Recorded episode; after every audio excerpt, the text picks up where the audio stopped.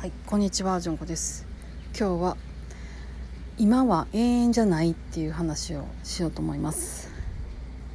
え先日ね仕事終わりで帰りがけね、えー産休の子が子供連れてちょっと遊びに来てやったんですよ。いや可愛いと思ってね「あ元気にしてんの?」って言って「うん元気元気」って言って「見て見てうちの子」って言ってくれやって。純子さんもうこの子見たら懐かしいんよないのって言いやったんですね。確かにと思って今うちの末っ子が5歳なんでもうね1歳未満なんてめちゃめちゃ懐かしいですよね。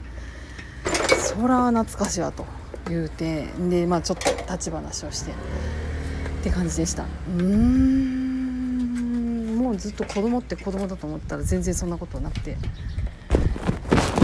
楽勝で年は取ってるなっていうのをなんか実感しました。でそれと同じような話ね、えー私の携帯のえーっと待ち受け画面あ待ち受け画面は結構可愛いイラストにしてるんですけどね。カレンダーとか。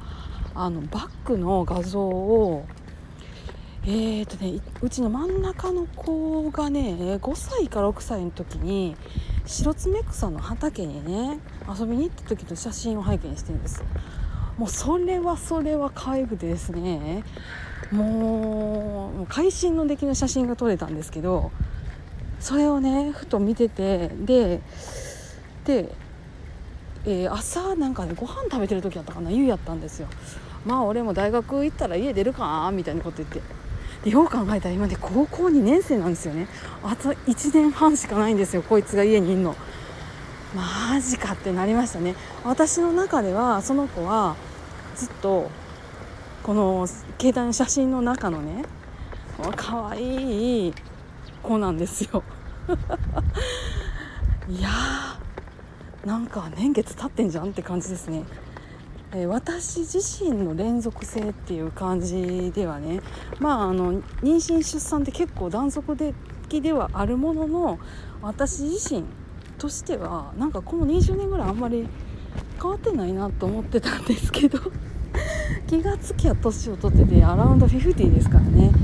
そりゃあこう子供大きくなりますわっていう感じです。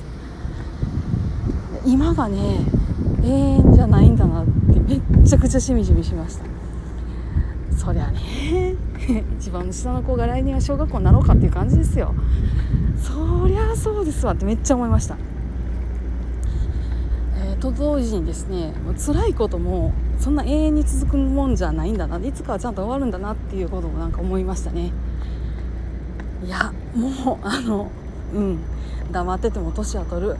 でその話をあの上司の人とちょっとお昼ご飯の時に雑談してたらいやもう私だってねあの一番下の子がね大学でね家出た時はね寂しくて泣いちゃったわよって言ってましたね。旦那と2人かよと。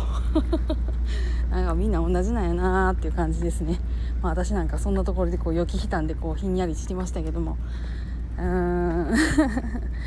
まあ今は永遠じゃないっていうところをね心に刻んで生きていかんにはならんなと改めて思った次第でございます。はいそんなヨタ話でございました、えー皆さんもそんなことないですか？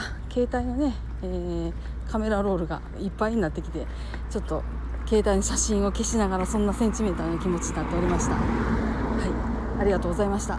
皆さん今日もどうぞ安穏な一日をお過ごしください。それではまた。ごきげんよう。